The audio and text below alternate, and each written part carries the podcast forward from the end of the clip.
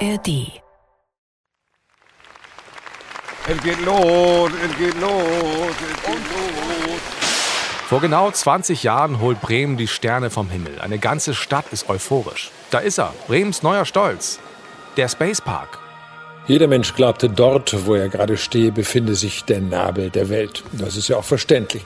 Aber ist dort auch gleichzeitig der Nabel des Weltalls? Nein, spätestens seit heute befindet er sich in Bremen. Willkommen in der Zukunft. Hier beginnt eine Reise in unbekannte Welten. Hier geht es in den Space Park Bremen. Hier sind die Astronauten zu Hause. Der große Indoor-Erlebnispark er ist da mit allem drum und dran. Das und Space Center ist ein Freizeitpark, mit dem Bremen viele Tausende von Besuchern Über eine Million Besucher pro Jahr sollen es werden.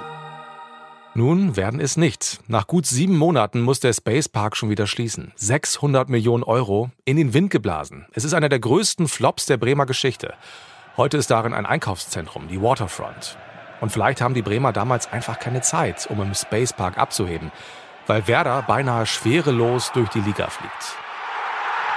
Der Last-Minute-Wahnsinn der vergangenen Woche macht was mit uns allen. Aber über die Platzverweise müssen wir mal reden. In Fürth und in Gladbach hat Werder jeweils in Unterzahl gewonnen. So, müssen nur aufpassen, wenn es schlecht läuft, nehmen wir einen raus, dann funktioniert. Thomas Schaaf wird inzwischen bundesweit für seine trockenen Sprüche gefeiert. Werder wird für den langen Atem bewundert, vielleicht auch für das Riesenglück. Und wisst ihr was? Diese Woche geht es genauso weiter. Ein Spiel gegen Kaiserslautern hier zu Hause und von meinem Herz ich sag mal, ich habe zu mir gesagt, wir haben deutsche Meister. Ich glaube ja. Den Abend hat Ailton nicht vergessen. Das Werder-Märchen 2004. Die Double-Saison Reloaded.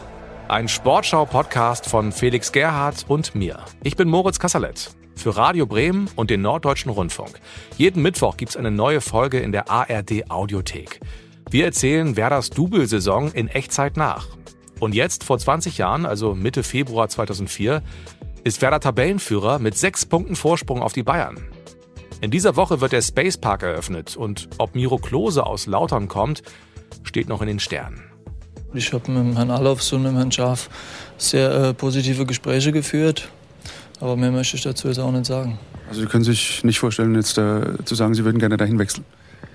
Ja, natürlich kann ich mir vorstellen. Ich meine, Werder Bremen ist ein, äh, momentan der Top-Club in der Bundesliga und äh, man wäre blöd, wenn man da nicht spielen möchte. Vor dem Heimspiel gegen Kaiserslautern ist Klose in der Werder-Welt natürlich ein fettes Thema. Dazu der mögliche Zerfall der Mannschaft. Mit Ailton, Kristajic und Listisch haben schon drei Leistungsträger ihren Abschied angekündigt. Ivan Klasnic pokert noch. Nervt es die Werder-Fans, die äh, immer treu und brav in der Ostkurve stehen und auch mitfahren zu den Auswärtsspielen eigentlich, dass man zwar mit sechs Punkten die Tabelle anführt, dass es aber immer nur was zu hören oder zu lesen gibt von Scherbenhaufen und die Mannschaft fällt auseinander, Trümmertruppe und so weiter. Das muss doch nerven, den Fan. Diese Frage stellt Ludwig Ewerts im Sportblitz dem damaligen Fanbeauftragten Dieter Zeifer. Oh ja, das nervt die in der Tat. Es kann einfach nicht angehen, dass wir im deutschen Halb Pokal-Halbfinale spielen mit einem Heimspiel, schwer, aber zu Hause.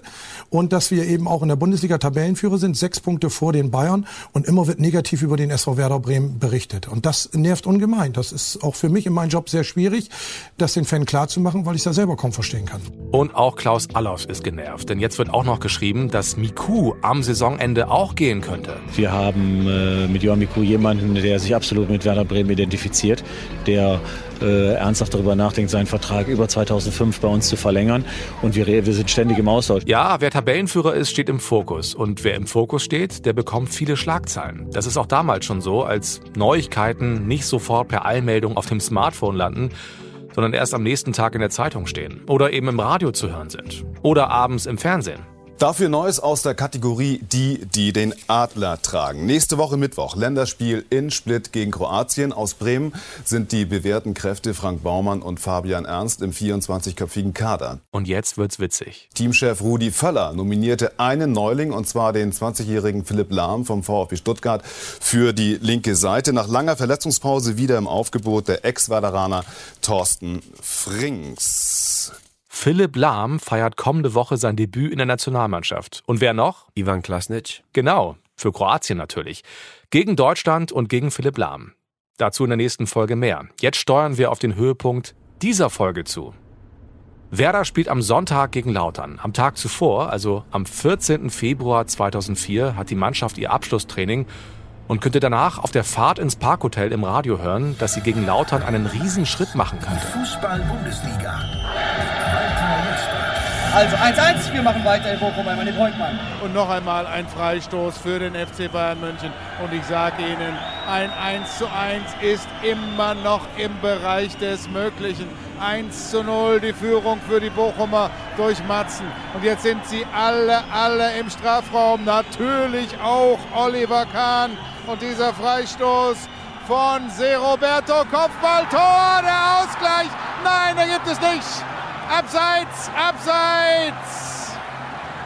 Er gibt dieses Tor nicht, der Schiedsrichter.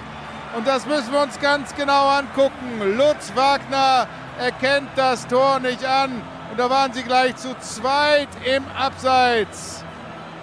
Und deswegen gilt dieser Treffer durch Pizarro, wenn ich das richtig gesehen habe, nicht. Also 1 zu 0 weiterhin für den VfL Bochum. Ich bleibe jetzt mal dran soll mich jemand rufen, wenn noch Entscheidendes passiert, denn wir sind jetzt gleich schon in der 93. Minute der Nachspielzeit. Abschlag von Van Deinhofen. Der hat großen Anteil daran, dass es drei Punkte werden für den VfL Bochum. Denn das Spiel ist zu Ende. Der erste Heimsieg über den FC Bayern München seit 1985. Das werden die Bochumer als historisch werten. Die Bayern haben wieder einmal verloren und der Abstand zum SV Werder Bremen wird immer größer. Er bleibt an diesem Samstagnachmittag bei sechs Punkten, aber Werder spielt ja erst am Sonntag. Und da geht für einen Bremer ein Traum in Erfüllung. Hallo, hier ist Christian Schulz. Der ist damals erst 20, wird später in der Double-Saison noch richtig wichtig.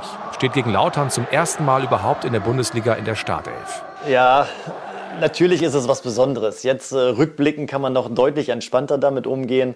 Klar, wenn du mit 20 äh, hier reingeworfen wirst, ähm, dann ist natürlich auch ein gewisses Druckverhältnis auch da. So, ne? Eine gewisse Erwartung ist dann da. Wir sind oben mit dabei.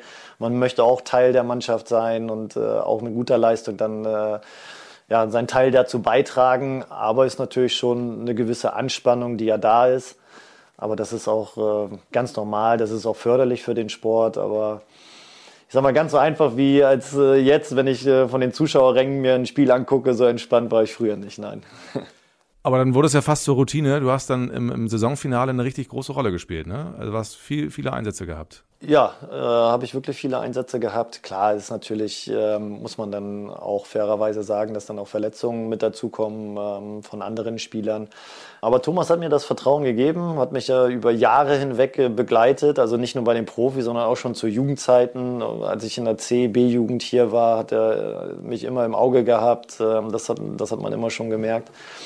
Und äh, hat mir da dann auch das Vertrauen geschenkt, gerade in so einer wichtigen Phase. Da, da sind ja viele Trainer heutzutage gerade so in so entscheidenden Phasen, wo sie wirklich was Besonderes oder wo die Mannschaft was Besonderes äh, ja, schaffen kann. So, ah, werfe ich da einen jungen Spieler rein, nehme ich nicht irgendwie einen, einen erfahrenen. Wir hatten ja ein, zwei Mal die, die Situation, dass äh, Paul von rechts nach äh, links rübergegangen ist und dann Ümit äh, rechts äh, gespielt hat. Ähm, das war natürlich auch eine Möglichkeit, aber zu der Zeit äh, hat er mir dann vertraut und da bin ich ihm auch sehr, sehr dankbar. Christian Schulz ist ein echtes Eigengewächs. Er kommt aus Bassum, südlich von Bremen und spielt seit der C-Jugend bei Werder. Wir sind beide 83er Jahrgang, haben bei Werder aber nie zusammengespielt. Als er schon in der C-Jugend war, war ich noch in der D-Jugend, aber ich weiß noch, dass wir zwei oder drei Spiele zusammen in der Bremer Landesauswahl gemacht haben und da war schon zu sehen, okay, der ist ein bisschen besser. Ich habe es nicht zum Profi geschafft, er schon, sogar zum Nationalspieler. Im Spätherbst 2004 wird Christian Schulz sein erstes von vier Länderspielen machen. Im Februar desselben Jahres feiert er für Werder gegen Lautern sein Startelfdebüt in der Bundesliga. Ja, ist natürlich schon was Besonderes. Erstmal war es für mich natürlich besonders, weil ich äh, ja aus der Bremer Jugend gekommen bin.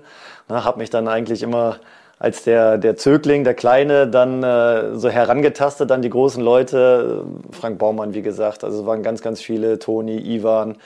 Ähm, den hat man früher oder ein, zwei Jahre vorher noch zugejubelt und äh, dann steht man da selber mit dabei.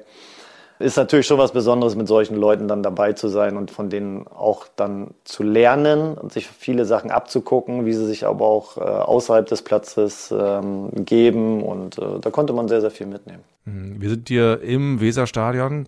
Das war früher dein Zuhause. Du bist eben das Treppenhaus hochgelaufen, was du früher jeden Tag wahrscheinlich dreimal hochgelaufen bist wahrscheinlich. Ja, genau. Und das macht das natürlich nochmal besonders. Das ist natürlich auch eine super Idee da gewesen, das Internat direkt ins Stadion reinzubauen. Weil dadurch konnten die, die Internatsspieler, es waren 25 an der Zahl, die jetzt oben das äh, Internat belegen, konnte man jeden, jeden Tag oder jeden Morgen, wenn er aufgestanden ist, konnte man ins Stadion reingucken und äh, sich genau die Zielsetzung äh, oder hatte man dann vor Augen. Und das war schon, war schon was Besonderes, wie gesagt, aus der eigenen Jugend dann hochzukommen, eine Verbindung zu dem Verein zu haben und dann äh, da für die erste Mannschaft dann auf dem Platz zu stehen. Ist, äh, das war schon cool, ja. Der Bundesligaspieltag ist damals aus heutiger Sicht ein Traum. Sieben Spiele finden samstags um 15.30 Uhr statt. Zwei am Sonntag um 17.30 Uhr. Es wird also schon dunkel an diesem Bremer Sonntag. Werder spielt im Flutlicht mit den grün-orangen Papageientrikots und Kaiserslautern in Weinrot. Mit Miro Klose, der natürlich einen guten Eindruck hinterlassen will. Ja, ich versuche das wegzustecken. Natürlich äh, hört man das ein oder andere oder liest in der Zeitung. Aber äh, es ist für mich ein normales Bundesligaspiel. Ich konzentriere mich auf meine Leistung und äh, dass wir als Mannschaft da gut auftreten. Und das tun die Lauterer auch. Klose könnte den FCK alleine zum Sieg schießen. Macht er aber nicht, vergibt drei Riesenchancen. Und so bietet sich für Werder die große Möglichkeit, die Steilvorlage aus München zu nutzen. Die Bayern haben am Tag zuvor ja in Bochum verloren. Mit einem Sieg gegen Lautern hätte Werder neun Punkte Vorsprung. Neun! An diesem 15. Februar gegen 19.20 Uhr passiert etwas, was ich nie vergessen werde. Und viele andere auch nicht. Die dritte Minute der Nachspielzeit. Christian Schulz treibt den Ball nach vorne. Ein Pass irgendwie in die Spitze. Ailton kreuzt Alexander Knaus ein Pfiff und ein ohrenbetäubender Lachen. Ich freue mich oben auf der Tribüne mit. Im Block 51, das ist der Übergang von der Südtribüne zur Ostkurve. Stadionsprecher Arndt Zeigler steht unten direkt hinter dem Tor. Und dies ist der Moment, in dem er zum ersten Mal so richtig daran glaubt, dass Werder Meister werden könnte. Das werde ich, das ist wie ein Film abgelaufen. Das war das Heimspiel gegen Kaiserslautern, wo Werder in der Schlussminute noch einen Elfmeter bekommen hat. Tim Wiese bei Lautern im Tor, Miro Klose bei Lautern und ich stand neben Tino Polster hinter dem Tor, auf das der Elfmeter ausgeführt wurde. Das war vor der Ostkurve, damals noch mit Laufbahn ja das Stadion. Tino Polster, Mediendirektor damals genau. bei Werder. Äh, und wir haben uns angeguckt, als der Elfmeter gegeben wurde. Wir hatten, bekamen immer größere Augen. Wir wussten beide, wenn der jetzt drin ist, dann sind wir eigentlich kaum noch von der Spitze zu holen. Elf Meter und das völlig korrekt. Knaus haut Ailton das Standbein weg. Die super Zeitlupe beweist, der Lauterer Knaus trifft Ailton unten an der linken Wade. Und Miroslav Klose schimpft. Elf Meter. Es gab minutenlange Proteste, gelbe Karten für Ristov und Bielica, aber... Der Protest unberechtigt. Knaus trifft nur das Hinterbein des Brasilianers. Da gibt es keinen Zweifel. Werder ist den so erhofften drei Punkten ganz nah. Tim Wiese wird später 15.000 Euro Strafe zahlen müssen, weil er den Schiedsrichterassistenten als Blinden bezeichnet. Kann ich mir gar nicht vorstellen. Da steht er jetzt also. Ailton muss den schneeweißen Ball immer wieder neu auf den Punkt legen, weil lauterer Spieler den berühren oder bewegen. Sein Kopf dampft im Flutlicht. Und er hat mir verraten, dass er in dem Moment tierisch aufgeregt ist. Das ist, ja, das ist meine, das ist äh, die ganze Saison, das ist mein Schwermoment in diese Elfmeter. Ähm, alle, viele Fans von Werder Bremen haben schon weg vom Stadion, von dem Stadion und dann wieder alles wieder zurück und warte für Ayrton von diesem Elfmeterschießen. Ähm, ich glaube, haben viele Spiele von Kaiserlautern haben viele Provokationen, unglaublich. Wir äh, nach äh, die Schiri hat Five gemacht, Elfmeter und äh, glaube, weiß noch nicht, fünf oder sechs Minuten nur Diskussion und Provokation. Tim Wiese damals ja, Tor. Genauso, Tim Wiese auch Provokation, so, so, so. Und ich, ich habe ich hab den Ball, oder die Bälle in meine Hand, ich habe konzentriert nur, wo, welches Eck ich schieße das. Und ich habe meine Augen zu und ein bisschen, bitte, bitte, mach, ich habe Gold, bitte, das ist meine letzte Schießen, ich muss Tor. Und alle Leute warten für Ayrton. Und diese sechs Minuten, ach, so, so schwer, so, so schwer. Mein lieber Mann, was ist das jetzt für eine Dramatik hier in diesem Spiel? Jetzt liegt der Ball dort. Ailton an der 16-Meter-Linie. Vier Elber hat er versenkt in dieser Saison. Schafft er auch den fünften. Und danach, ich sag mal, welch, ich, hab, ich weiß noch nicht, und welche Ecke schießen. Links oder rechts, oben oder unten, ich weiß gar nichts. Und danach habe ich lass die Ball in, in den Elfmeterpunkt und fahre ein bisschen ein paar, paar Meter zurück und sage mal, ja, ich schieße genau so. Der Anlauf von Ailton, der Schuss von Ailton, Tor! Tor durch den Brasilianer! Mit dem linken Fuß ins rechte Eck. Werner führt 1 zu 0. Und da habe schieße genau, wo es ein bisschen unten, ein bisschen, ein bisschen mehr hart schießen. Und äh, Tim Wieser hat auch Pass mit seinen Fingern in den, in den Ball weg. Und danach Tor und hoch, weiß noch nicht. 100 Kilo weg von mir. und da habe ich mit den Fans und mit meiner Mannschaft ähm, Feier und danach, äh, ein paar Tage danach, äh, ich spiele, sag mal, ey Leute, wir deutsche Meister, muss wir deutsche Meister. Von diesem Spiel heute, Werder Bremen ist deutsche Meister. Mhm. Gibt es noch Beispiele danach, aber wir, diese Spiele wie eine, boah, keine Ahnung, eine, eine Vitamin für, für die, die, die, die, die letzte Spiel.